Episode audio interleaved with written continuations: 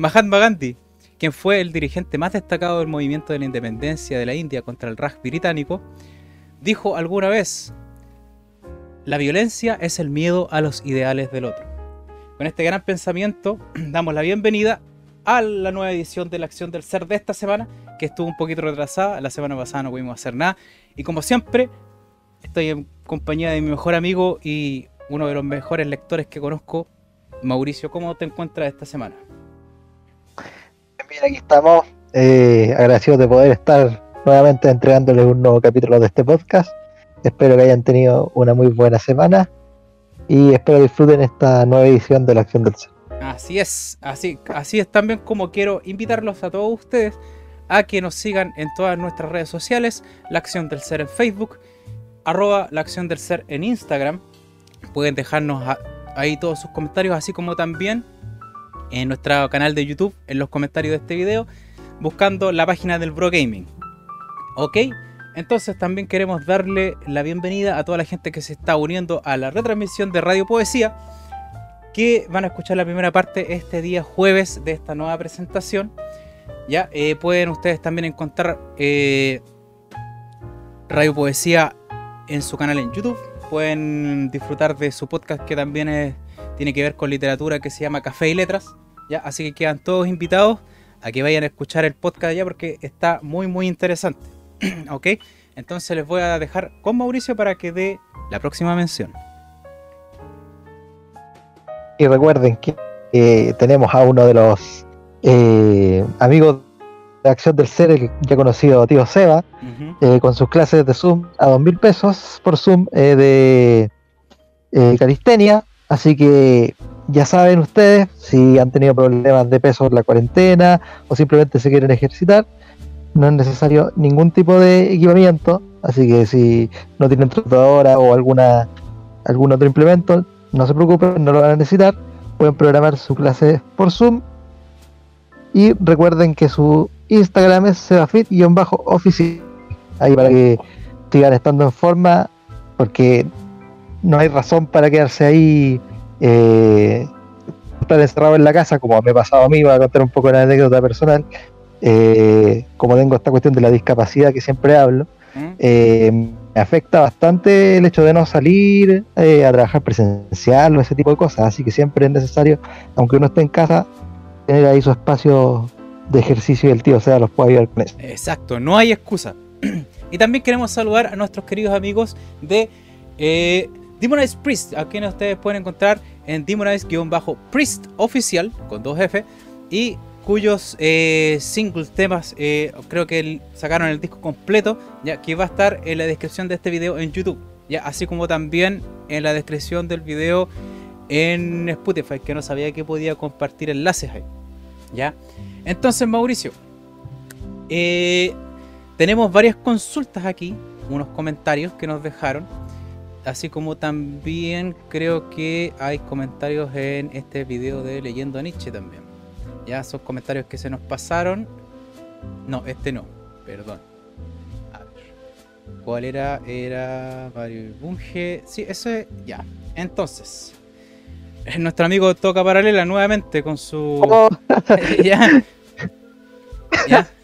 No, sí sé. De hecho, de hecho ¿te, acuerdas que la última vez que lo nombramos o la nombramos, no sé si es hombre o mujer? Identifíquese, por favor. Eh, para cómo llamarlo más que nada. Em, yo decía, ¿dónde habrá, habrá desaparecido? ¿Qué le habrá pasado? Y el otro día viendo, sus viendo revisando los comentarios del canal, ahí estaba. Ahí estaba. Entonces dijo, en el libro, en la presentación de la semana antes pasada de Mauricio, de Mario Bunge, la pseudoesencia, vaya Timo, dijo, Timo, vaya palabra, Timo, ¿dónde he visto y oído tal cosa? Timo, un buen colega de robar y mentir. Timo, palabra que nos tiene cansados a todos en este planeta tipo. ¿Ya? Eh, estaba un poco más conciso esta semana. Yo estoy convencido de que es una señorita. Entonces, pasamos un poquito, vamos, a darle, vamos a darle like. ¿Ya? Entonces, la tía comentarista vuelve, ya con un comentario un poco, un poco triste, me dejó un poco preocupado, pero parece que todo está mejor ahora. Dijo: Hola chiquillos, un gusto volver a comentar. Chucha, he estado ocupada cuidando a mis familiares del COVID. Todo es brutal y les tengo unas preguntas. Eh, a ver, paréntesis aquí. Eh, qué lástima que eh, haya tenido que pasar por estas circunstancias, querida, eh, querida, querida mía, querida de nosotros aquí de la acción del ser. ahora que parece que está comentando, aparentemente las cosas están mejor, así que espero que sigan de esa manera. Pregunta número uno, dijo, ¿algunos de ustedes creían que, entre comillas, la lista del pueblo tendría constituyentes en la convención y no esperaba nada de ellos? Mauricio. Eh, Sí, o sea, el, yo podría estar hablando mucho del tema este del plebiscito y de que de, ahora la elección de los constituyentes. Em, yo pienso que en realidad se dieron las cosas más o menos como se sabía que iban a darse. De hecho, yo pensaba que, bueno, el rechazo pensaba que a lo mejor iba a estar más representado, pero al final no fue así. Em, y está bastante balanceada la cosa a favor de, de lo que sería el apruebo. Pero vamos a ver cómo se dan eh, las, circunstancias ya estando dentro de la convención, que eso ya es otra cosa. Yo apuesto a que las cosas no van a quedar tan diferentes de cómo están. Esa es mi apuesta. Pregunta número 2 dice: De todas las campañas del terror, del apruebo y el rechazo, ¿cuál es la más tonta? Yo creo que hay una a mí que me, sacó una risa que esa donde estaba martillando eh, la constitución en una parte de un auto e-, esa cuestión la encontré pero realmente absurda. realmente absurda. No, una cuestión sin pies ni cabeza. No sé qué, qué, qué opináis tú, Mauricio. La de Cast también, esa, esa, donde están las minas en el. ¿Cómo se llama? En el Starbucks también. Eh, eh, ah. Ah, había, había una también que era. Eh, que era de una tipa que se le echaba a perder el auto y llamaba a un mecánico para que se lo fuera a arreglar. Y el tipo iba así y, y hablaba como guaso porque la gente, los, los de derecha parece que no pueden poner a alguien a un mecánico si no hablando como flight. así que decía, no, no, que yo sé lo que necesita. Foto, una nueva constitución. y se ponía ahí a, y cambiaba la constitución y obviamente el auto no andaba, pues entonces con eso querían decir que cambiar la constitución no servía. estúpido, pero bueno. Pregunta número 3 dice, eh, ¿creen, que la inexistente derecha, con su actual campaña del terror post elección de constituyentes, logre algo? Eh, van a ganar más plata, ¿no? Eso es lo que yo opino. Van a, van a ganar más plata. Ahora, en cuanto a la sociedad, prefiero darle el beneficio a la duda solamente por no por no ser tan ah, qué sé yo pesimista no más, más, mm. que nada. Van a lograr algo Mauricio eh, en el sentido de la campaña del terror eh, no creo que logren mucho porque ya la, la las cartas están echadas se sabe que tienen poca eh, presencia en la convención entonces van a tener que, en gran mayoría, acatar lo que se digan, lo que digan las otras partes.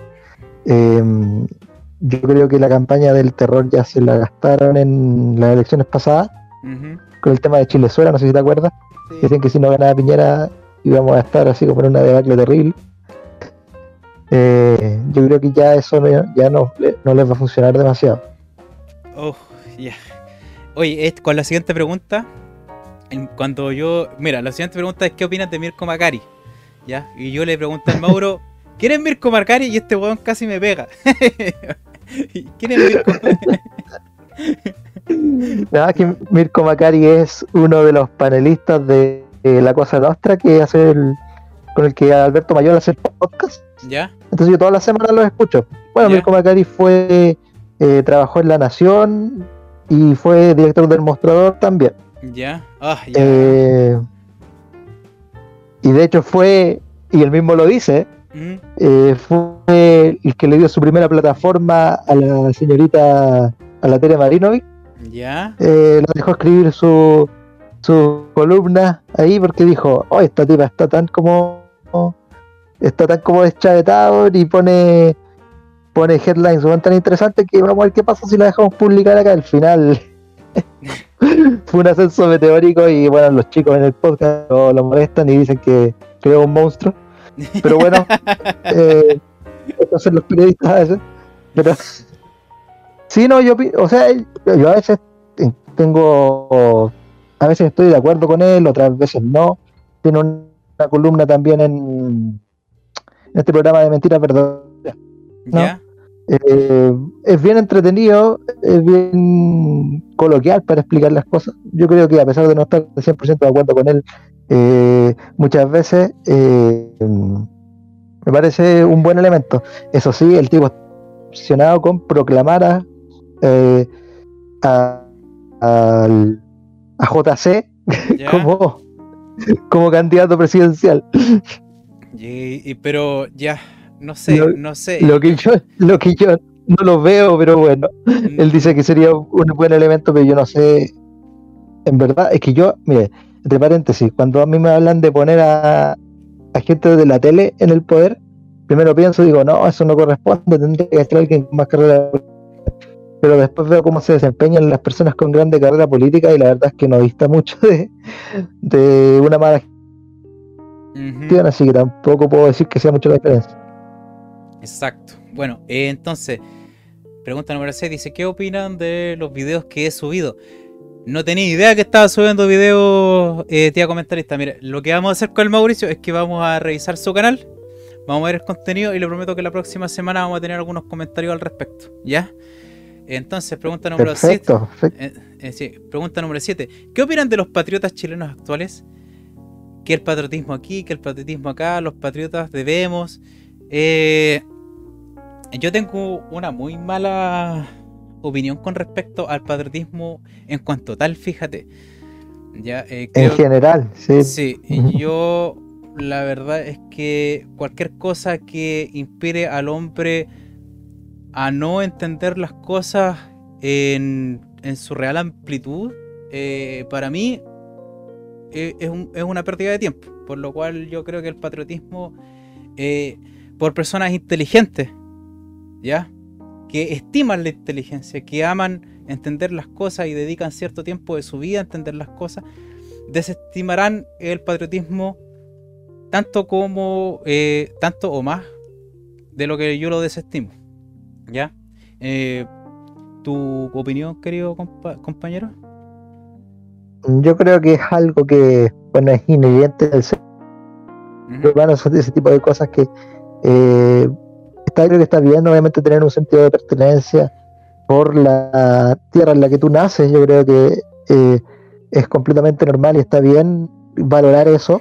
Pero el problema es cuando el patriotismo se transforma en algo que no ve que hay otras personas en otros países que también estiman lo mismo, ¿no? Y por lo tanto, y por lo tanto no hay una nación que por sí sola o esté destinada a a surgir sobre otras o se tenga que menospreciar a personas que vienen desde otros de otros lados ¿no? y ahora con la globalización es más aparente aún. Y más absurdo aún. Bueno eh, con esto queda demostrado que tan fácil es interactuar con nosotros entonces yo quiero invitarlos a todos ustedes también a que formen parte de esta interacción. Tan fácil pueden pueden escribirnos en esta caja de comentarios en Facebook en Instagram. Aproveche que a nosotros no nos, nos hacen tantas consultas y que podemos responder más o menos en su totalidad. ¿ya? Entonces, Mauricio, pregúntame, ¿qué tengo para esta semana? ¿Qué nos trae mi querido contertulio mm. esta semana? Esta semana traigo uno de los libros más bellos que yo he leído en mi vida. Fíjate. Estoy hablando de el, libro que escribió nuestro querido autor que hoy se repite, ¿ya? Que es Germán Hess, que creo que nosotros nos hemos repetido de escritores cuatro veces en este, en, este podcast, ya que creo que Emil Cioran se ha repetido, Schopenhauer se ha repetido, y a ver, Germán Hess y Fernando Vallejo son los únicos que se han repetido y vengo esta semana con este libro muy lindo, ¿ya? Muy, aconsejable que lo lean, que se llama Siddhartha, ¿ya? Entonces, antes de que empecemos con a deglutir este libro, eh, me gusta hacer, como siempre, me gusta hacer un poquito de background con respecto al autor. Entonces, Hermann Hesse es escritor, poeta y ensayista alemán, nacido en 1877 y nacionalizado eh, suizo. ¿ya? Eh, es una de las eminencias de la prosa a nivel mundial ¿ya? y a través de la historia ha vendido más de 30 millones de ejemplares, lo cual es particularmente extraño para un escritor que abarca tópicos existenciales desde una filosofía con tanta altura de mira. ¿ya? Entre sus libros más destacados está el ya presentado Lobo Estepario, también está Damien y el libro que nos convoca esta semana que es Siddhartha, que el libro el cual vio la luz en 1922. ¿ya? Entonces, a ver, es un, para empezar a hablar de este libro, esta gran novela, es, un poco difícil para mí eh, manifestar más o menos a grandes rasgos lo que este, este libro envuelve, ¿ya? Porque es una gran verdad que se forma de pequeños elementos que se arrastran durante la vida. En, esta presentación vamos a hablar de las costumbres, de la vida tal cual y tú, tú y yo la conocemos, Mauricio, y también de esa pequeña inquietud que todos hemos sentido, ¿ya? Y estoy hablando de ese pequeño resquemor que en ocasiones nos impulsa a una búsqueda que parece no tener ningún propósito, ¿no? Que nosotros algo es como un ardor que se presenta en la vida que nos llama a buscar algo, pero no se sabe qué, ¿no? Yo creo que tú sabes muy bien de lo que yo estoy hablando. Sí, sí, yo creo que lo definiste bastante, bastante bien. Así es. Entonces la primera parte de este libro habla del entendimiento en sí y de lo que se concibe como entendimiento, lo cual podemos llegar a entender mediante los inicios de Siddhartha. ¿ya?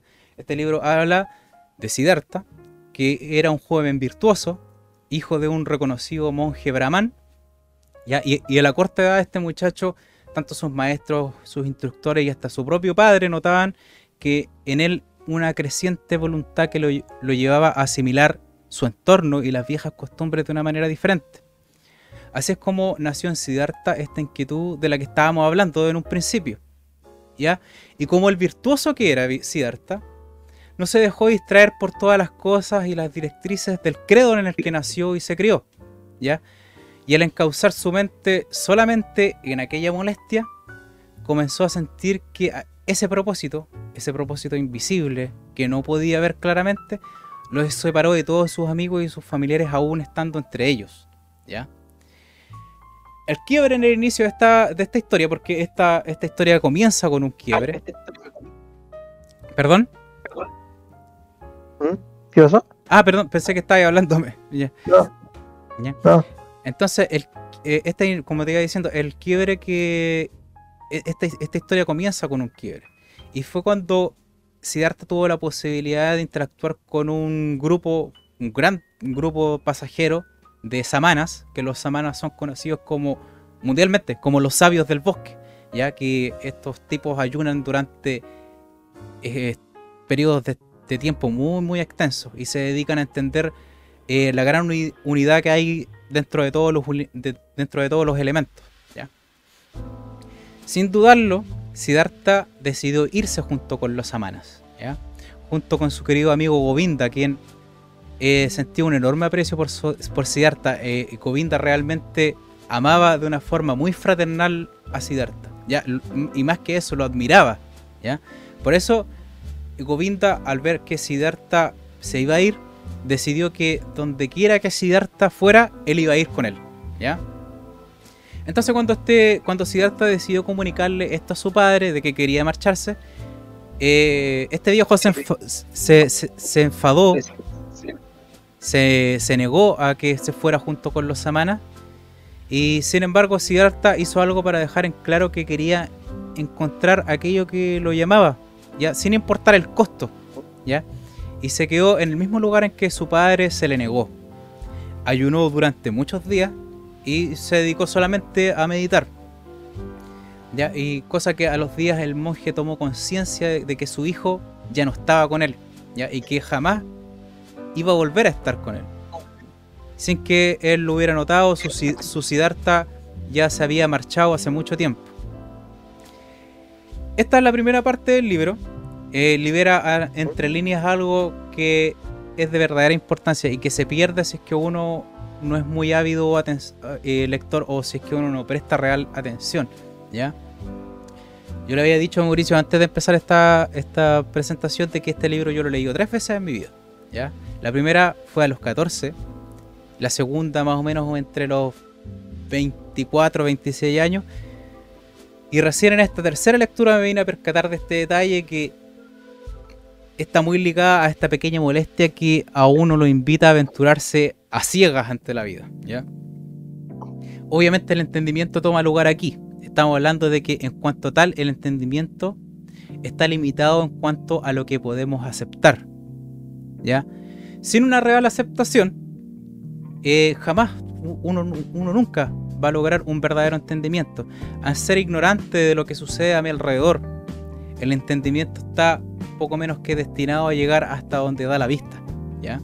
Si uno no profundiza aún más en este tema, o sea, si uno profundiza aún más en este tema, se puede percatar de que el tema de la aceptación hacia el exterior no es el peor de los problemas, ¿ya?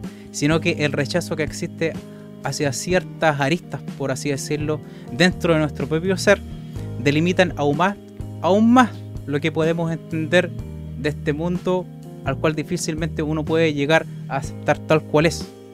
¿ya? Así que ustedes, si realmente pueden entender esto y aceptar esta realidad, van a poder entender por qué Siddhartha dejó a su padre, a sus familiares, abandonó la comodidad de su hogar y el amor de su madre. ¿ya? De lo contrario, este libro solamente yo creo que, como a muchos yo lo he escuchado a lo largo de mi vida, les va a parecer que este libro es como la historia de un loco que, que siempre está eh, huyendo. ¿No? Pero este, este, es, este, es uno de los puntos más cúlmines de este libro, justo en, el, en el inicio del libro. Y yo creo que solamente alguien como Hermann Hesse podía hacer algo como esto, entregar un mensaje tan profundo, eh, tan trascendental al inicio, ¿ya? Y, te lo entrega así a boca de jarro. Yo realmente eh, me hallé a mis 33 años sorprendido de lo que encontré justo iniciándome a leer este libro, siento que yo lo había leído dos veces con anterioridad. Entonces, si se puede asimilar esto, entonces ustedes van a ser entendidos del por qué los samanas ofrecían al protagonista una oportunidad de lograr y llegar a este entendimiento mayor. Porque esos viejos sabios renunciaban a todo, absolutamente a todo, incluso al propio ser. ¿Ya? Esos vagabundos que buscaban la fórmula de romper el ciclo que nos ata a nuestra propia esencia y encontrar una verdad absoluta. Y en el centro absoluto de la fuerza de la voluntad estaban destinados a encontrar el nirvana. ¿ya? Y consiguió dar yéndose al retiro junto con estos ascetas, ¿ya? en compañía de Govinda. Ahí es donde termina el primer capítulo. ¿ya? no sé qué, ¿Qué reflexión puedes sacar de todo esto? Yo voy a ir repasando más o menos por capítulo este, este libro, Mauricio. Pero, ¿qué, te parece lo que, te acabo de contar, la historia hasta donde la llevamos de momento? Mira, eh, es bien interesante porque eh, si uno se pone a analizar ¿no? y, no caer en la trampa de pensar que esta es una historia de alguien loco que se va y deja todo porque sí. Eh, cuando yo escucho, porque es algo que uno escucha habitualmente a veces de personas que eh, quieren buscar su ser, quieren un cambio en la vida, ah, van buscando algo y de cierta forma se desconectan, ¿no? Eh, ya sea haciendo un viaje o alejándose un poco de la comodidad del hogar, quizás no en distancia, pero cambiando el estilo de vida y ese tipo de cosas. Eh, lo que siempre admiro de eso es que tiene que haber una convicción bastante grande para llegar a ese punto, ¿no? Exacto. Y bueno, usted a lo largo de este relato que les voy a ir haciendo yo de este libro, eh, se van a dar cuenta cuántos sacrificios hizo Siddhartha para ir en busca de satisfacer ese resquemor que estábamos hablando desde un principio. Entonces, la historia, voy a retomar un poco la, historia donde la dejé, ¿ya? Empieza a vivir con estos semanas, estos semanas, perdón. Y este capítulo probablemente es el más penoso, ¿ya? Porque ambos personajes poco menos que luchan por mantenerse con vida, ¿ya? Pero al mismo tiempo se van haciendo como más fuertes, si se puede decir así. Fuertes contra la desesperación, el hambre, el dolor y la, falta de energía, ¿ya? Encontraron con estos acetas algo que difícilmente, yo diría, uno puede encontrar siguiendo el flujo de la vida y común, que es conocer y tocar el verdadero júbilo que se halla en extinguir, en extinguir completamente el propio ser, ¿ya? Y mantener esa postura durante largos periodos de tiempo. Si alguno de ustedes en nuestra audiencia quería comentar a modo de. para que puedan compartir con nosotros, ha logrado este estado, los invito a que nos hablen de ello. ¿ya? Nosotros podemos encontrar fácilmente en boca de cualquiera que no es necesariamente un erudito una buena opinión en cuanto a lo que se refiere a la meditación. ¿Por qué? Porque ayuda a ordenar la vida y a organizar la escala de valores. ¿ya? Pero poco, muy pocas veces se escucha hablar sobre la meditación para extinguir el ser. Y eso es raro. ¿ya? ¿Tenía alguna idea de por qué, Mauricio? Sí, o sea, el concepto de la meditación que ha, sido bastante manoseado, ¿no? ¿Mm? Se, se, ven distintas interpretaciones, pero una de ellas es que es para conectar con uno mismo, ¿no? Entonces, eh, esa es una de las contraposiciones que se pueden ver. Si, y, si se ve como para extinguir el ser, puede parecer a simple vista que es una contraposición a uno de la de digamos, de, los, de las razones por las que uno ocupa la meditación. Exacto, mira, hay, hay un... E, esa meditación que uno alcanza para conectar con las demás cosas, es como para... A ver, ¿cómo, cómo, cómo decirlo? Como para acercarlas todo, el todo hacia uno, ¿no? Lo cual está muy bien. Yo creo que es muy sano, ¿ya? es muy sano para, el alma en sí, sobre todo si es que uno sufre, qué sé yo, de angustia, eh, si es que uno se ve azotado por cierto tipo de depresiones, ¿ya? Es una cuestión que uno va a encontrar un alivio en esta vida eh, bastante portentoso. Ahora, en cuanto a la, extinción del, a la del ser, eh, esto no se habla mucho porque conlleva otro tipo de propósito y también requiere otro tipo de voluntad, ¿ya? Uno para abandonar todo lo terrenal, que eh, eh, es el, primer paso y el más simple, ¿ya? Gran parte de la meditación que se practica abarca este tema, se basa en esto, ¿ya? Pero para extinguir el ser, uno también debe abandonar el amor, el amor de los demás, todo lo que nos formó a nosotros, todas nuestras experiencias, placeres y deseos. Esas son palabras mayores, ¿ya? Ustedes se preguntarán por qué uno haría tal cosa, ¿ya? ¿Alguna idea, Mauricio? Sí, tengo, tengo bastante ideas, pero prefiero, prefiero que pases tú para si no estar hablando desorganizadamente por mucho rato. Entonces, a mí me gusta hacer estas preguntas porque desde que leí a Krishnamurti me di cuenta de que yo no soy al que ustedes vienen a escuchar aquí, ¿ya? Ustedes vienen a hablar conmigo, a pensar conmigo. ¿Ya? Y desde, desde que yo, yo te digo sinceramente, desde que yo leí ese libro del miedo de Krishnamurti, eh, cambió mucho la forma en que yo prefiero comunicarme. ¿ya? Entonces, mira, yo no les voy a decir a ciencia cierta para qué se hace esto, pero es de mi particular interés que ustedes verdaderamente piensen en esto. Por lo cual les voy a decir que la extinción del ser se hace algo así como para mirar con un microscopio, algo que comúnmente se ve con un telescopio. ¿Ya? Por ahí va la cosa. Entonces, siguiendo con este relato, eh, pasaron los años y Siddhartha se volvió mucho más sabio, ¿ya? Sin embargo, eso no era lo que Siddhartha estaba buscando, ¿no? Eh, él estaba buscando saciar su gran inquietud, ese gran hambre, ¿ya? Ese, eso, ese gran resquemor que, como dijimos anteriormente, a uno lo, lo incita a lanzarse en la búsqueda de algo. Y después de tanto tiempo con los samanas, donde prácticamente vivió con hambre, bajó de peso, el sol les pegaba tan fuerte que se estaban descuerando la espalda, ¿ya? Eh, no se pudo saciar después de todo ese tiempo de dedicación. Ya se, se, percató de lo que, lo que hacían los samanas al extinguir el ser no era muy diferente a lo que hacen los borrachos, que es escapar del ser. ¿ya? Al igual que los samanas lo hacían a través de la meditación, los borrachos lo lograban a través del alcohol. ¿ya? Tanto los ascetas como los borrachos obtenían el mismo resultado, evitaban el ser. Pero inevitablemente tenían que volver al ser. ¿ya? al mismo giro del destino y con la misma necesidad de agua. que ya los samanas, los samanas buscaban una forma de evitar ese eterno retorno. Sin embargo, Siddhartha se percató muy tempranamente de que mediante esos métodos jamás lo iban a conseguir. ¿ya? Así fue como Siddhartha también abandonó, abandonó los samanas y juró nunca volver a unirse a otra doctrina. ¿ya? Y se fue junto con Govinda que su amigo, usted sabe que lo seguía a todos lados. ¿ya? Sí, una cosa que quería comentar es que eh,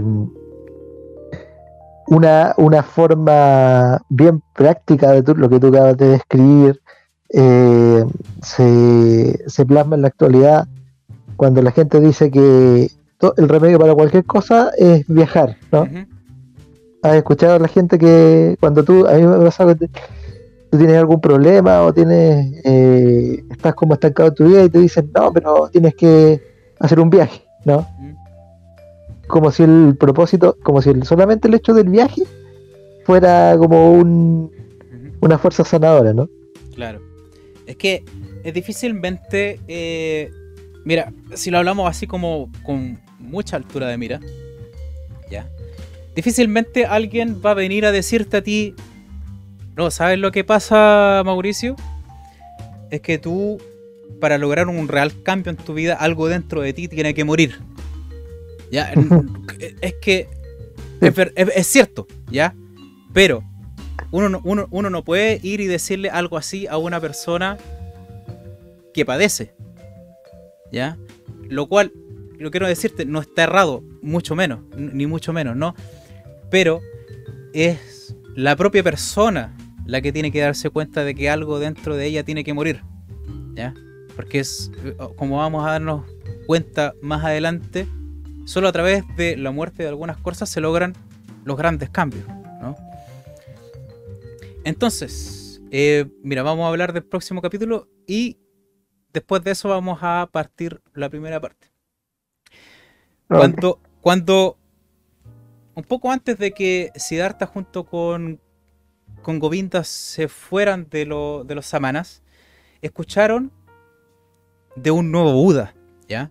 Que había llegado y que había descubierto cómo evitar el eterno giro del destino y que el ser no se, no no se viera atrapado en este eterno círculo de escapar y inevitablemente volver al ser nuevamente. ¿Ya? Era un ser por excelencia, libre tal cual era, ¿ya? Y que llevaba por nombre Gotama, ¿ya? Entonces, eh, como estaban los dos solos, decidieron ir donde Gotama y peregrinaron para él, porque estaba bastante lejos, ya peregrinaron bastante tiempo, eh, vestidos de samana, solamente con un tapabarros, iban caminando, pidiendo limosna, ¿ya? Y en un punto de la historia ellos fueron y se encontraron con Gotama. ¿ya? Estaba junto con todos sus monjes, tenía muchos seguidores, tenían estos trajes eh, budistas que son muy propios del, del budismo en sí, que son estos trajes amarillos, estas túnicas amarillas. Y había mucho, tenía muchos seguidores, juntaba, mucha plata también Gotama, ¿ya? mucho dinero con las limosnas. Sin embargo, cuando ellos tuvieron la oportunidad de escuchar el discurso de Gotama, Siddhartha no se, no no se vio convencido por completo. ¿ya? Le, le, pareció una maravilla, ya que un hombre así pudiera existir. ¿Ya? Pero no se convenció del todo. ¿Ya? El Buda no pudo saciar el, hambre de Siddhartha. Algo pasaba ahí. Algo sucedió, algo que no sintió que Gotama no le entregaba un camino o, o cierto tipo de información que lo acercara siquiera a saciar esa hambre, ¿ya? De ir en busca del destino. Sin embargo, su amigo Govinda simplemente quedó obnubilado con este hombre y decidió seguirlo. ¿Ya? Y aquí es donde hay otro quiebre que es bien, bien triste en, la, en, la parte, en esta parte de la historia. Porque Govinda decide irse con Gotama y le dice, si Arta, ven, vamos, sigamos a Gotama, así como estuvimos con los Samanas, vamos con Gotama. Y si después no nos gusta, nos vamos de nuevo. Y Siddhartha le dice que no, porque él decidió que no quería volver a adoctrinarse. Y así con mucho pesar, eh, los dos se tienen que separar. ¿ya? Entonces, viene aquí. Vino a despedirse mi madre, perdón, perdón. Vino aquí la parte donde eh, inevitablemente con muchos disgustos y mucha pena, eh, se va junto a Gotama y prácticamente este, este, capítulo tiene un término en que Siddhartha estaba meditando en los jardines que usaban los seguidores del nuevo Buda. Y por una de estas coincidencias Gotama va y habla con Siddhartha. Y yo quiero, mira, esta, esta conversación que tiene Siddhartha con Gotama yo no, yo no quiero leérselas ahora. Ya quiero, yo quiero que invitarlos a que ustedes tomen el libro o, bien lo busquen por internet, lo lean digital, ¿ya? Pero es una cuestión muy linda, ¿ya? Y fíjate que Kotama reacciona, lo voy a decir más o menos que lo que hizo Siddhartha, que prácticamente desestima un poco ya la doctrina del, del, del Buda, ¿ya? Ante lo que Gotama prácticamente le responde con un silencio, ¿ya? Y con una sonrisa y se va, ¿ya? Entonces, ¿qué es lo que pasa a continuación? De que Siddhartha empieza a doler la ausencia de su amigo, ¿ya? Siente que Gotama le quitó a su amigo, a Govinda, ¿ya? Y así es como, en total soledad, continúa la, la, la narración de esta historia que le voy a hacer en la segunda patita de este, de este, este podcast, mis queridos amigos. Aprovechando de que estamos siendo retransmitidos en Radio Poesía, quería darles a todos ustedes las gracias por escucharnos y nos vemos la próxima semana en la segunda parte. Si usted nos está escuchando a través de Spotify o YouTube, quédese aquí porque vamos a seguir al tiro. ¿eh? Así que nos vemos en la segunda patita, Mauricio.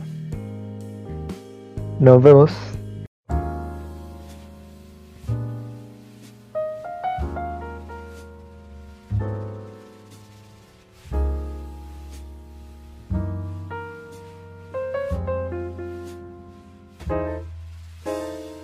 Bienvenidos sean todos a esta segunda patita de la acción del ser. Estábamos revisando el libro, el libro, perdón, de Siddhartha de Hermann Hesse. Entonces, habíamos quedado anteriormente en el, la parte de Gotama, ¿no? Después de esta parte donde Siddhartha se separa de eh, Govinda, como habíamos dicho. Ah, a todo esto estoy con mi compañero Mauricio. Mauricio, di algo para que la gente sepa que está aquí aquí estamos ya en la segunda parte, para que, para que vean que el Rodrigo no me asesinó de aquí a aquí empezamos a grabar. Ya. Entonces, el capítulo que sigue después de Gotama es uno bastante significativo y prácticamente cambia el curso de toda esta gran literatura, que se llama Despertar. ¿Ya? El gran despertar de Siddhartha. ¿Ya? En este capítulo Siddhartha se encuentra con que realmente él descubre prácticamente es un renacer ya que tiene en el mundo y encuentra prácticamente una santidad dentro de todas las cosas que lo rodean, dentro de todas las personas que lo rodean. Y aquí es donde yo les tengo preparada una lectura. Voy a echar un poquito el micrófono más para allá la cual dice así. Siddhartha camina solo por el bosque y, pensativo, Siddhartha retrasó todavía más su paso, mientras se preguntaba a sí mismo, ¿qué querido aprender de las doctrinas y de los profesores? ¿Qué es lo que ellos no han podido enseñarte a pesar de lo mucho que te han ilustrado? Y él se contestó, era yo cuyo sentido de carácter quería aprender, era el yo del cual me quería liberar, al cual quería superar, pero no lo conseguí, tan solo podía engañarlo, únicamente podía huir de él, esconderme. Ciertamente ninguna cosa del mundo me ha obsesionado tanto como este mi yo, este enigma de vivir, que soy un individuo separado y aislado de todos los demás, soy, que soy Siddhartha, que de ninguna otra cosa del mundo sé tan poco como de mí, de Siddhartha. El pensador caminaba lentamente, se detuvo dominado por esta idea y de pronto saltó de este pensamiento a otro, uno nuevo que decía, únicamente hay una causa, una sola causa que explique por qué yo no sé nada de mí, que Siddhartha me sea tan extraño y desconocido. Yo tenía miedo de mí mismo, huía de mí mismo, buscaba el Atman, a Brahma. Estaba dispuesto a despedazar y a descamar mi yo para encontrar en su interior el núcleo de todo, el Atman, la vida, lo divino, lo último. Pero me he perdido a mí mismo. Siddhartha abrió los ojos y miró a su alrededor.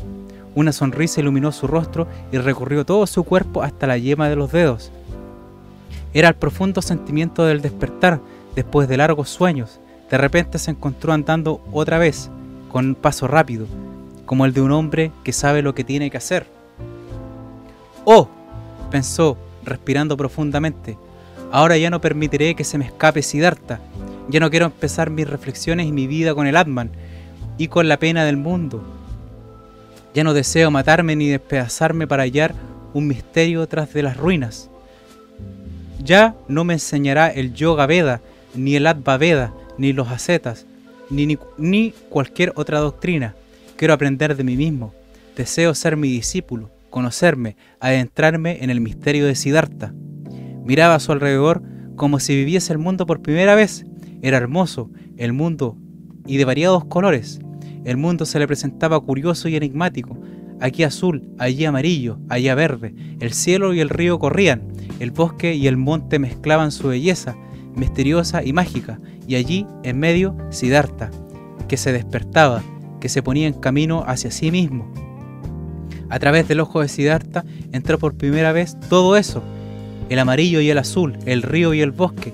Ya no era magia de Mara, ni el velo de Maja, ya no era la multiplicidad inútil y casual del mundo visible y despreciable para el Brahman, para el Brahman profundo, que despreciaba lo múltiple y buscaba la unidad.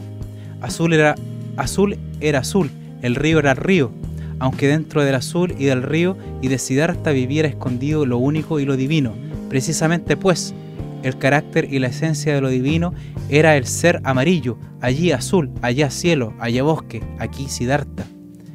El sentido y el carácter no estaban detrás de las cosas, estaban dentro de ellos, dentro de todo. Qué sordo y torpe he sido, meditó a paso ligero. Si alguien lee este escrito para buscarle un sentido, no desprecia los signos y las letras, ni las llama engaño, causalidad o cáscara inútil. Al contrario, los lee, los estudia, los ama, letra por letra. Sin embargo, yo quería leer el libro del mundo y y, el de mi propio carácter. Sin embargo, he despreciado los signos y las letras en favor del sentido imaginario ya de antemano.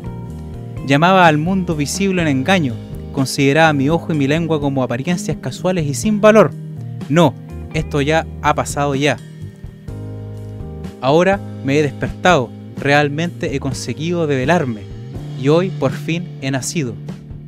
Mientras Siddhartha reflexionaba así, de nuevo se detuvo ahora de repente, como si, se le hubiera cruzado una serpiente en el camino. Y es que de improviso había comprendido también lo siguiente. Él realmente era como una persona que despierta o como un recién nacido. Tenía que comenzar de nuevo su vida desde el principio. Aquella misma mañana, al abandonar el bosque de Jataba, el de aquel majestuoso, y empezar a despertarse, a caminar hacia sí mismo, le había parecido natural su intención de regresar a su tierra y a su casa paterna, después de los años de ascetismo. Pero ahora, en este momento, cuando se detuvo, como si se le hubiera cruzado una serpiente en el camino, también se despertaron sus sospechas. Ya no soy el que fui, se dijo. Ya no soy el asceta, ni el sacerdote, ni el brahman. ¿Qué haría en mi casa? ¿Qué haría en la casa de mi padre? Estudiar, sacrificar, sacrificar, ejercer el arte de reflexionar. Todo ello ya es pasado. Ya no se halla en mi camino. Siddhartha estaba inmóvil y por un momento su, su corazón sintió frío cuando se dio cuenta de lo solo que se hallaba Sintió en su pecho un escalofrío como si se tratara de un animal pequeño, un pájaro o una liebre. Durante años no, había tenido, no había tenido casa y no la había necesitado. Ahora sí, siempre, incluso en la máxima entrega, había sido el hijo de su padre, había sido el brahman, de elevada casta, un sacerdote. Ahora únicamente era Siddhartha el que se había despertado, nada más. Respiró profundamente y por un momento, al sentir frío, se estremeció Nadie estaba tan solo como él. Existía el, noble que no pertenece a la nobleza, ni el artesano que no forma parte del gremio de los artesanos y que no encontraba refugio entre ellos, que no participaba en su vida y hablase su idioma. Todos los brahmanes se hallaban entre los brahmanes y vivían entre ellos. El asceta, que no encuentra su refugio en la clase de los samanas e incluso el ermitaño perdido en el bosque, no era un solitario, también a éste le rodeaba su pertenencia, también compartía una casta, que era el suelo patrio. Govinda se había convertido en un monje, y mil monjes eran sus hermanos, llevaban su mismo vestido, tenían su misma fe, hablaban su mismo idioma. Pero él, Siddhartha, ¿a qué pertenecía? La vida de quien, la vida de quién compartiría, qué idioma hablaría. A partir de ese momento surgió en Siddhartha un Siddhartha como un yo más profundo, más concentrado, y fue precisamente en el instante en que el mundo de su alrededor se fundía, cuando se encontró solo como una estrella en el firmamento, al experimentar frío y desaliento, Siddhartha percibía que había sido el último estremecimiento del despertar, la última concentración del parto, contracción del parto, perdón. Y de pronto volvió a caminar y echó a andar rápidamente con impaciencia. Ya no se dirigía a su casa ni iba hacia su padre, ni marchaba hacia atrás. Mira qué lindo Mauricio. Qué bonito despertar. sí. Eh, mira, eh, algo que quería comentar es lo realmente difícil que es llegar a ese punto, ni siquiera a tener esa como iluminación, sino incluso empezar el camino de decir, quizás no, quizás lo que yo necesito no es un maestro que me enseñe, ¿no? Sino buscar dentro de mí mismo, ¿no? Eh, y poder encontrar la respuesta. Encontrarla es complicado, pero incluso iniciar eso y darte cuenta de que la respuesta puede estar dentro y no fuera, es, a algunas personas les toma años, porque si, no, si nos ponemos a pensar en la naturaleza humana está un poco eh, lo, lo que es la respuesta fácil es buscar respuestas en otro, ¿no? Eh, desde que nosotros nacemos tenemos a nuestros padres que nos enseñan a caminar, ¿no? Y ellos nos no dan como las herramientas para que nos sepamos conducir en este mundo. Entonces, siempre buscamos, yo creo que eso en otra persona, ¿no? Una guía. Exacto. O sea, mira, la, la valentía para poder encontrar o poder encontrar la voluntad para decirse a sí mismo, voy a empezar desde total, desde cero, como un recién nacido, como dice ahí. A todo esto, eh, quería decir como un detalle, que hermosamente escrito y descrito está lo que acabo de leer, ¿ya? Em, tener la valentía para empezar de nuevo. Eh, eso es otra cosa, ¿no? Entonces, siguiendo con, este relato, Siddhartha encuentra en su camino de que él empieza, empezó a nacer como un hombre, junto con todos nosotros, como todos los humanos, ¿ya? Y dentro de él también em, empezó a, empezaron a florecer todos estos deseos y placeres. ¿ya? Sin ir más lejos dentro de su camino cuando él se hallaba solo, encontró una joven que bien podría haber estado dispuesta a, entregarse a Siddhartha. ¿ya? Pero él no quiso. ¿ya? Él se dijo no, ella no. ¿ya? Y cuando llegó a una gran ciudad, descubrió a Kamala, allá, así se llama este, este, el capítulo que continúa después de, despertar, que Kamala era una cortesana, la más fina y sabia entre, entre todas. ¿ya? Y Siddhartha decidió que quería aprender de ella el arte del amor, ¿ya? para saciarse de todo lo que conllevaba haber nacido entre todos los hombres. ¿ya? Pero Siddhartha, va, pero Kamala no quería que no quería ser la amante de un de un samana, ¿no? De un tipo que anda con un tapabarro, quemado por el sol, con el polvo todo por polvoriento y con la barba larga, ¿no? Entonces ella le dice, yo te voy a enseñar a ti el arte del amor cuando vengas aquí con finas vestiduras, con lindos zapatos, ¿ya? Y con harta plata, ¿ya? Así es como... Por así, claro. E, ella, ella realmente sentía una atracción por, por, por porque era bien parecido y bastante interesante hablar con él también. Entonces lo que, lo que acontece ahora fue que Kamala le dijo, mira, yo te voy a poner en contacto con un hombre que es un negociante, ya que le va muy bien, que se llama Kaswamani, ¿ya? Y dime, ¿qué, sabes hacer tú en la vida? ¿A qué, te dedicas? Y Cierta le dijo, mira, yo sé hacer tres cosas. Yo sé esperar, ayunar y pensar. y la, ¿cómo se llama? Y el Kamala prácticamente se carcajea en la, cara, pero le dice, ¿qué, ¿qué vaya a lograr con eso? dice, mira, esa, eh, ayunar, esperar y pensar son las tres cosas que hacen todos los, mil, que la gente cree que son milagros que hacemos todos los monjes, ¿ya? que toda esta suerte que nos rodea. Y así fue como también Kamala descubrió que Siddhartha también era un muy buen poeta. ¿ya? Se manejaba muy bien con las palabras el hombre. Así fue como él prácticamente que encantó a Kaswamani, a este negociante, y hizo que formara parte de sus negocios. Él, Siddhartha lo ayudaba a redactar cartas porque sabía leer y escribir muy bien, cosa que dentro del universo del libro muy pocas personas sabían hacer. Y poco a poco Siddhartha fue amasando una fortuna, hasta el punto en que pudo tener una casa propia, ¿ya? Pudo tener terrenos, móviles, ¿ya? Y diferentes negocios que hacía de manera independiente también. Y asimismo podía entregar todos estos regalos a Kamala, ¿ya? Le compraba vestidos, iba muy bien vestido. Y así fue como Siddhartha se entregó a Kamala y Kamala a Siddhartha. ¿ya? Fueron amantes durante muchos años. ¿ya? En un principio, esta vida del juego, de las bebidas, de las buenas comidas, parecía que no, pareciera como si no tocaran a, a Siddhartha. Siddhartha siempre tenía una disposición mental ante estas cosas que prácticamente no lo dejaban, no, entraban en él. Pero lentamente fueron calando a él hasta que en un punto le llegó a importar el dinero.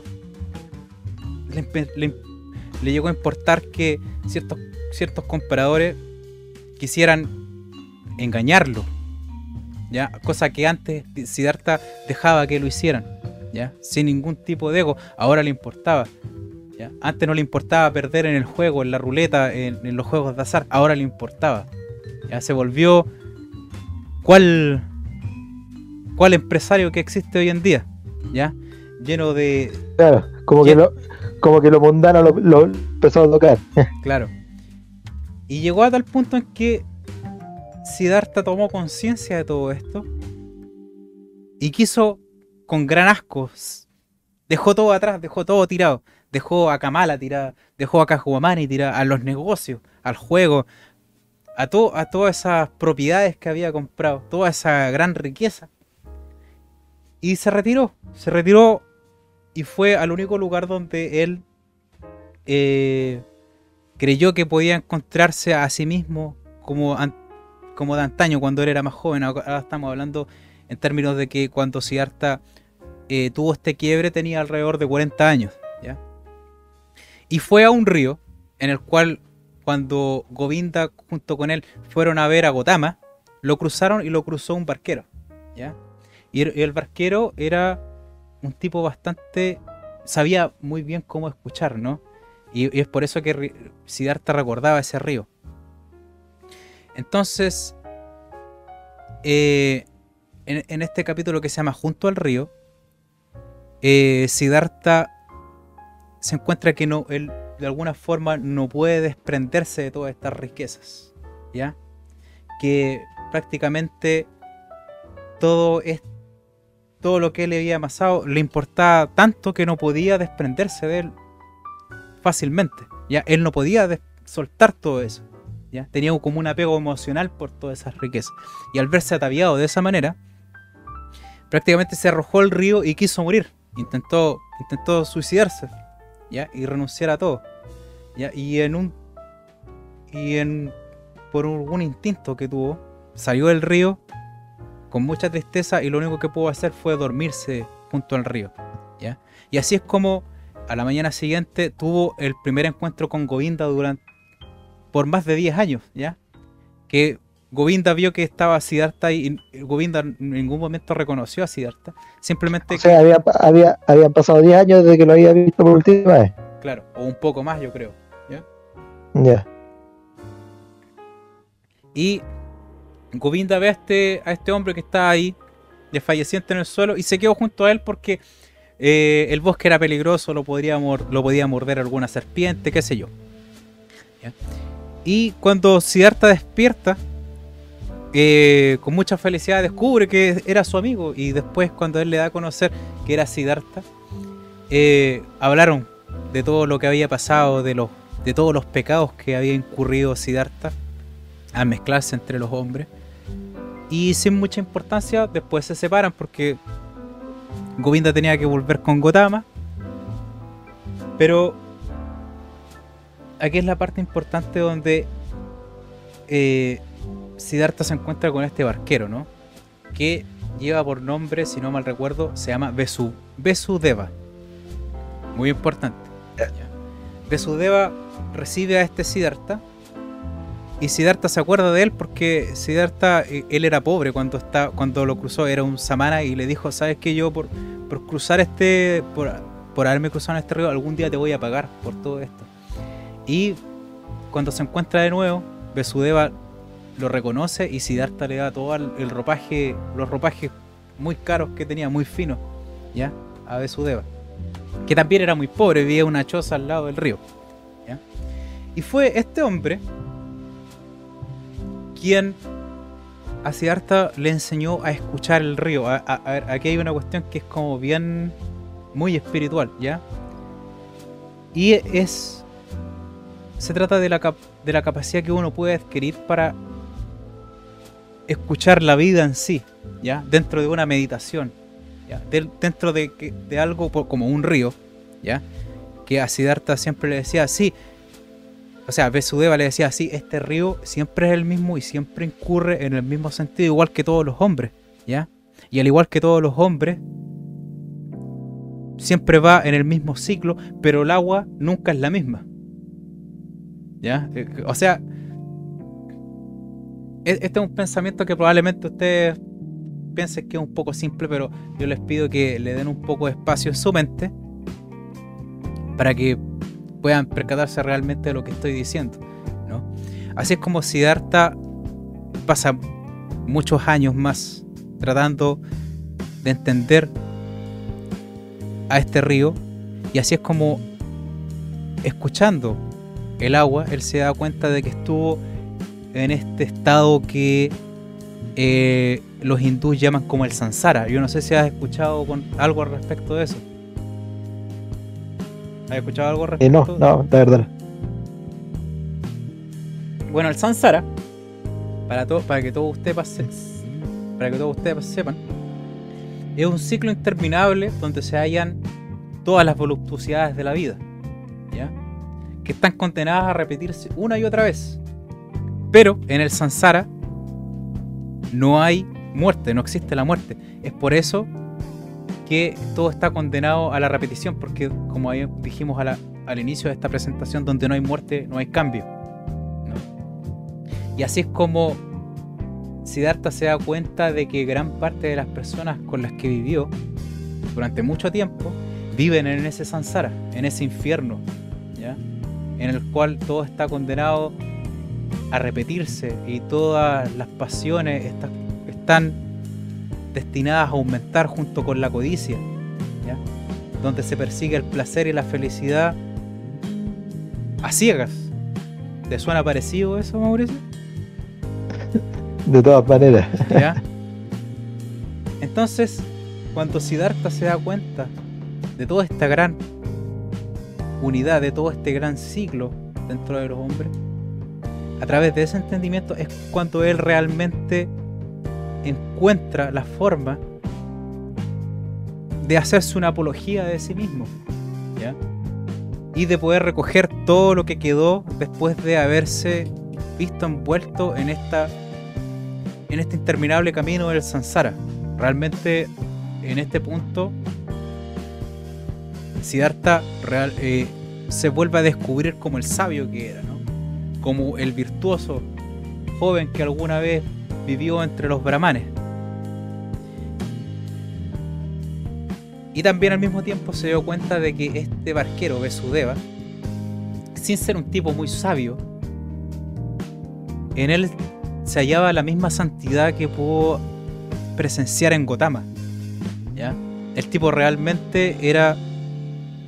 E, e, es que, a ver, ¿Cómo te lo puedo explicar? Es que no quiero decirle mucho con respecto a los diálogos que tuvo Siddhartha con, eh, con Besudeva, porque yo, a mí me gustaría que ustedes leyeran el libro, porque esta parte principalmente es de una importancia mayor, sobre todo para quienes, al igual que yo, en alguna vez en mi vida me di cuenta del gran sinsentido que envuelve esta vida en esta sociedad tal cual como la conocemos. Yo estoy seguro que tú también, Mauricio, te has dado cuenta de eso.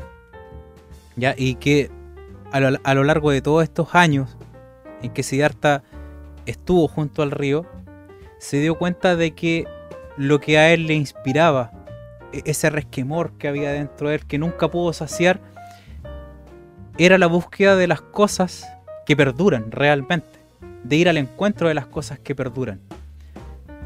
Y, uno se da cuenta, mira, porque es un pensamiento que muchas veces algunas personas me han, me han compartido, y es como estos monjes budistas, estos monjes que viven en estos templos prohibidos, ¿ya? Todos estos grandes pensadores, ¿cómo pueden abandonarlo todo? ¿Cómo pueden dejar la vida tal cual como todos nosotros la conocemos. ¿Cómo son capaces de tal cosa? ¿Cómo pueden concebir una vida de esa manera? Y, básicamente se trata de que si uno se toma el tiempo realmente de poner todo su empeño, su voluntad y su alma en ir en busca de las cosas, en ir al encuentro de las cosas, se va a hallar con la sorpresa de que todas estas cosas, gran parte de las cosas materiales, lo que se concibe hoy como felicidad, no, se, no van a ir al encuentro de nosotros, no llegan mucho más allá. Es por eso que pueden hacer tal cosa. ¿ya? Eh, eh, me sigue hasta este momento, Mauricio. Me parece que he estado, hablando prácticamente.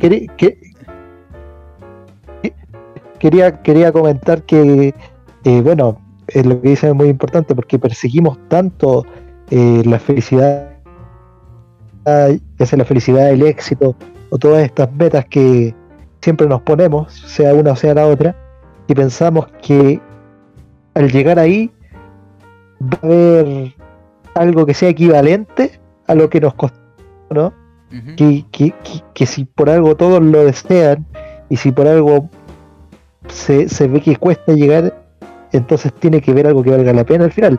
Y no es que ver, tener esa visión esté mal, pero hay que tener cuidado que puede que lleguemos y quizás encontremos cosas en el camino, quizás encontremos satisfacción al encontrar una meta, pero nunca va a ser eh, suficiente si tenemos esas expectativas tan altas. Exactamente, mira, hay una cuestión que yo quería compartir aquí que una vez le escuché por coincidencia a PewDiePie, ¿ya? PewDiePie es el youtuber con más suscriptores en todo el mundo, son más de 100 millones de seguidores, ¿ya? Y todos crean que este tipo es, es el hombre más feliz del mundo y la verdad es que él cuenta de que cuando él pudo obtener todo en la vida, eh, tuvo una gran depresión porque lo tenía todo, todo lo que él había soñado y aún así seguía siendo miserable. ¿Ya? Y ahí donde el loco se da cuenta, dice que dijo, la vida es mucho más que todas estas cuestiones que nosotros pensamos que son nuestras metas. Porque cuando nosotros, cuando yo cumplí la meta de ganar plata, me di cuenta que no se, eh, eh, la vida no se trata de esta cuestión. ¿Cachai? Dijo, me gustaría que todos tuvieran, les fuera la raja, y fueran famosos y todo esto, para que se den cuenta lo difícil que es realmente vivir y estar vivo.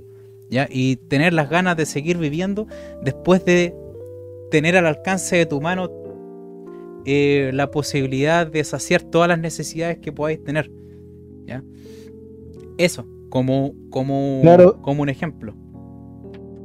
Sí, es, eso es, eh, es característico de, la depresión, porque si tú ves a lo mejor alguien que tiene todo y que tiene eh, millones, es muy distinto a la persona que tú te imaginas cuando te imaginas a alguien deprimido, ¿no? Si te imaginas a alguien deprimido, pensarás a alguien encerrado en su habitación, que no sale mucho, eh, que, que, no tiene muchas cosas. Pero el punto es que, ¿qué te pasaría a ti si tienes todo y te, das cuenta de que aún te sientes vacío, ¿no? Eh, da, mucho miedo porque puedes llegar a pensar equivocadamente que entonces ese vacío nunca se va a ir, ¿no? Exacto. Eh, y, ese miedo es el que es el es lo que realmente hiere de lo que estaba hablando él. Exacto. Entonces, con Siddhartha nos podemos dar cuenta de que de una cosa muy muy sólida con respecto a un argumento que es para qué esperar a tenerlo todo para darse cuenta de que realmente no te has enriquecido a ti mismo espiritualmente, ¿ya? No tení, nosotros los que somos los que nacimos pobres en esta tierra y hemos tenido que luchar y pagar con cada gramo de nuestro de nuestro tiempo por las cosas que nos hemos esforzado por tener, ya somos pobres, ya no tenemos nada. ¿ya? Tenemos la oportunidad aquí, mismo, en este momento. En el, mm. momento en que somos pobres y hemos vivido con en, pobreza, dense cuenta de que hemos tenido al Buda ahí al frente de nosotros todo el tiempo. ¿Ya? Por favor. Creo que, creo que Nietzsche también dijo una vez que era posible tener hambre estando satisfecho, ¿no? Sí, pues exacto. Ah, mira, uno se encuentra a Nietzsche, bueno, si es que por eso podemos encontrar a Nietzsche en todas partes, ¿no? Asimismo como se dice que el Buda uno lo puede encontrar en, los momentos más voluptuosos y eh, así como en los más miserables, ¿ya? Entonces, punto aparte con esto, ¿ya?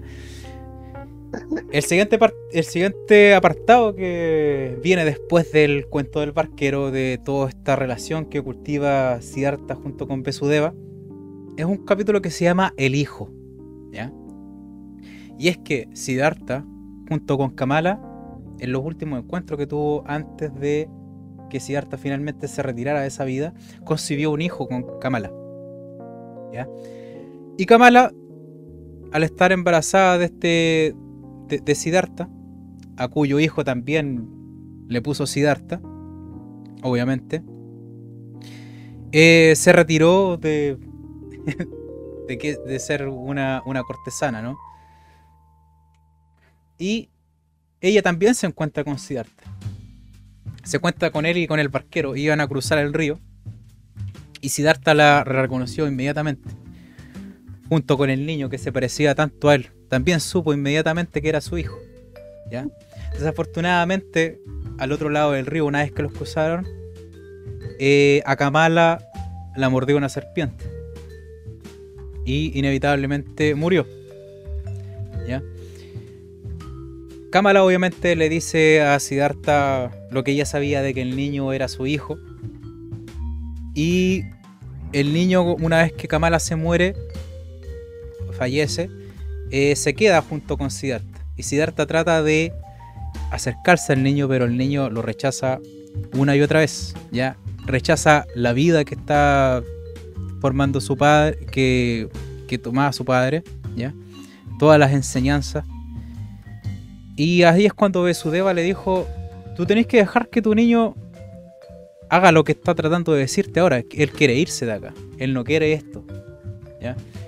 Y, y Siddhartha le dice, sí, pero es que si yo dejo que se vaya, él va a vivir en el Sansara. ¿ya? Igual que yo. Igual que yo lo vivimos durante mucho tiempo. Y Besudeva le dijo que ningún, ningún, hijo, ningún padre logra salvar a sus hijos por haber vivido todos los errores que él cometió. ¿Ya? Eso a mí me pegó muy fuerte, sobre todo por las circunstancias en las cuales que yo estoy viviendo, ¿ya? Porque yo soy padre, ¿ya? Y se imaginarán que esto es una gran enseñanza para mí en el futuro cuando yo inevitablemente tenga que ver a mi, a mi niña cometer muchos errores eh, similares a los que yo cometí anteriormente. Esto de entregarme, qué sé yo, al alcohol, al, amor fácil, a, a estafar a ciertas personas, a robar, a que me robaran, a que me estafaran, a, traicionar a otros, a que los otros me traicionaran a mí. Todo, e, mm. todo lo que se haya eh, dentro de esa vida común, ya que, que nunca cesa. Y pero Siddhartha se resiste a eso porque obviamente él ama a su hijo. ¿ya? Y inevitablemente el, niño toma la barca de, los barqueros y, se va. Y, y, Siddhartha nunca logra encontrarlo. ¿ya? Y muchas veces él fue, trató de ir a la ciudad a ir en busca del niño y nunca pudo encontrarlo. Y en, una, en un punto Siddhartha va a los jardines donde vivía Kamala antiguamente, el cual había donado eh, irónicamente a los seguidores de Gotama, en los cuales estaba Govinda, y se puso a meditar ahí y se dio cuenta de que lo que su hijo había hecho, lo que el pequeño Siddhartha había hecho, no era muy diferente a lo que él le hizo a su padre. ¿Ya? Era, la tristeza era la misma. Y ahí es cuando Siddhartha se dio cuenta de que probablemente su padre en sus últimos momentos sufrió la mayor tristeza de no, de no poder ver a su hijo antes de morir. Y que probablemente a él le iba a pasar lo mismo. ¿ya? De que él también perdió a su madre. Y bueno, no bastan más palabras, ¿no? Ahí es donde Siddhartha realmente entendió pudo adentrarse, realmente aceptar. Aquí es donde vuelve este, este, este tema del entendimiento que estábamos hablando al, principio, de aceptar realmente las cosas. Y una vez que Siddhartha realmente aceptó que el destino de su hijo probablemente iba a ser muy diferente al suyo, realmente pudo entenderlo. Lamentablemente en esta vida hay que darse la vuelta larga de repente para poder entender y aceptar las cosas.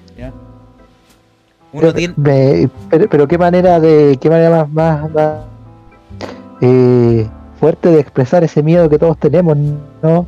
de, no querer ver a otros caminar el camino que hemos caminado nosotros. Mm, y, la verdad es que siempre eso eh, lleva a bastante angustia si no, si no se tiene altura de miras, porque lamentablemente lo, lo mayoría de los errores que uno comete, eh, a veces se piensa que nosotros los cometimos porque somos nosotros, pero muchos de esos errores son parte de la vida, entonces los voy a cometer yo, los vas a cometer tú, nuestros hijos también, a pesar de que tratemos de guiar un poco la vida, eh, es parte de, ¿no? exacto, exacto. La... Es por eso que hay muchos pensadores que coinciden en que los grandes pensamientos se pueden traspasar, el entendimiento también, pero la sabiduría ahí se queda, ahí se... muere junto con nosotros. Entonces, para ir terminando con este capítulo, eh, más o menos, yo no les voy a contar el final, obviamente, de este, de este libro. Eh, es algo que yo me prohíbo a mí mismo porque a mí, yo, si hay algo que yo detesto son los spoilers de todo tipo. El Mauricio sabe que a mí ni siquiera me gustan los trailers de las películas, ni siquiera trailers. ¿no? ¿no? Y la cosa aquí es que el último capítulo se llama Govinda, ¿ya? Donde Siddhartha se encuentra con Govinda y ya están viejos los dos, ¿ya? Govinda supo que había un sabio que vivía en el río, ¿ya? Un sabio, muchas, muchas personas le decían que vivía un santo junto al río. Imagínate, tanta, tanta fama alcanzó Siddhartha simplemente trabajando como barquero, ¿ya? En, ese, en este punto Siddhartha se encontraba solo porque eh, una vez que eh, se dio cuenta de que Siddhartha se había vuelto uno con el río, él se retiró, ya él se fue al bosque, lo dejó solo. Entonces, sin saberlo, eh, Govinda fue al río y para encontrarse con quien no sí, con Siddhartha, ¿ya? Sorprendidos los dos, comenzaron a hablar y aquí es donde Siddhartha le da más o menos cierto tipo de conclusiones que él ha llegado y que yo quería hacerte otra lectura con respecto a las conclusiones de Siddhartha. ¿Ya? Entonces, más o menos esto va así. Govinda le pregunta a Siddhartha, antes de continuar mi camino, Siddhartha, permíteme una pregunta. ¿Tienes una doctrina, una fe o una creencia que sigues que te ayuda a vivir y a obrar bien? Siddhartha declaró, Tú ya sabes, amigo, que de joven, cuando vivía con los ascetas en el bosque, llegué a crecer, llegué a creer que debía desconfiar de las doctrinas y de los profesores y darles la espalda. No he cambiado de opinión, no obstante, he tenido muchos otros maestros desde entonces. Incluso una bella cortesana fue mi instructora por un largo tiempo, así como un rico comerciante y unos jugadores de dados, también lo ha sido en una ocasión un discípulo de Buda. Estaba sentado a mi lado en el bosque cuando yo me había adormecido en mi peregrinación. También aprendí de él y le estoy agradecido, de veras. Sin embargo, de quien aprendí más fue de este, fue de este río, de mi antecesor, el barquero Besudeva. Era una persona muy sencilla, no se trataba de ningún filósofo y sin embargo sabía tanto como Gotama, era perfecto, un santo. Govinda exclamó, me parece Siddhartha que todavía te gusta la burla. Te creo y sé que no has conseguido y no has seguido a ningún profesor, pero ¿acaso no has encontrado tú mismo esta doctrina con algunos razonamientos o conocimientos tuyos que te, ayudan a, que te ayuden a vivir? Si quisieras decirme alguna de esas teorías, alegrarías mi corazón.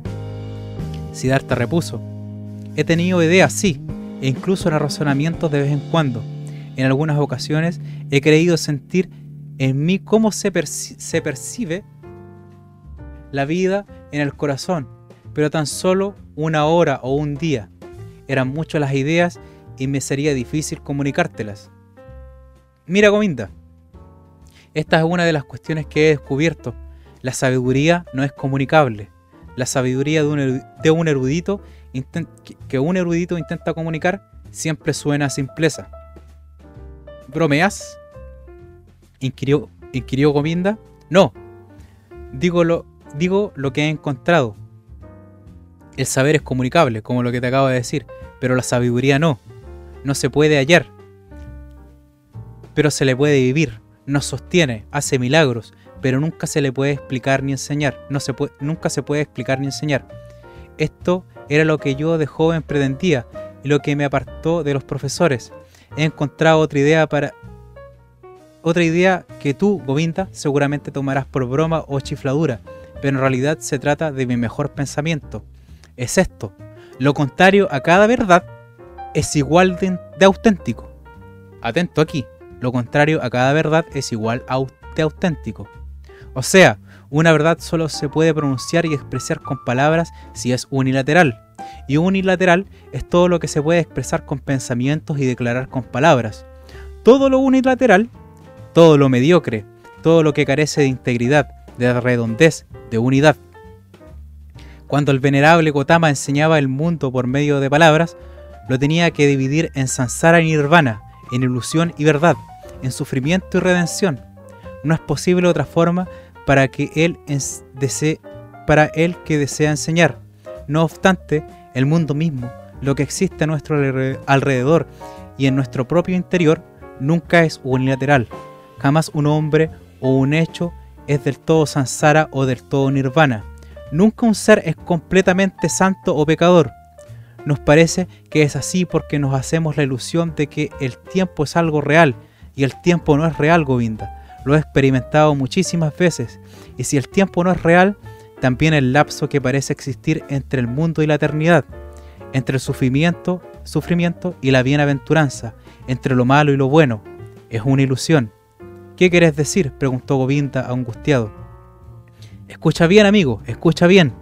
El pecador, que somos tú y yo, es pecador, pero algún día volverá a ser Brahma. Llegará al nirvana, será Buda. Y ahora fíjate bien, es algún es una ilusión, es solo una metáfora. El pecador no está en el camino hacia el budismo. No se encuentra, o sea, el pecador no está en el camino hacia el budismo. No se encuentra en un desarrollo, aunque no nos podemos imaginar de otra forma. No, el pecador ahora y hoy ya está presente, ya, o sea, no, en el pecador ahora y hoy ya está presente el Buda futuro. Todo su futuro, en él, en ti, en todo lo que debe respetar el posible Buda escondido. El mundo, amigo Govinda, no es imperfecto ni se trata de un camino lento hacia la perfección. No, Él es perfecto en cualquier momento. Todo pecado ya lleva en sí el perdón, todos los lactantes la muerte, todos los moribundos la vida eterna. Ningún ser humano es capaz de ver el otro en qué, perdón, ningún ser humano es capaz de ver en el otro en qué situación se halla dentro de su camino. En el ladrón y en el jugador espera el Buda, en el Brahman espera el ladrón. En la profunda meditación existe la posibilidad de anular el tiempo, de ver toda la vida pasada, presente y futura a la vez, y entonces todo es bueno, perfecto, es Brahma. Pero ello, lo que existe, por ello, lo que existe me parece bueno.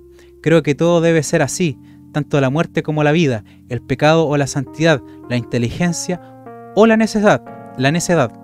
Todo necesita únicamente mi afirmación, mi buena voluntad, mi conformidad de amante, entonces es bueno para mí y nunca podrá perjudicarme.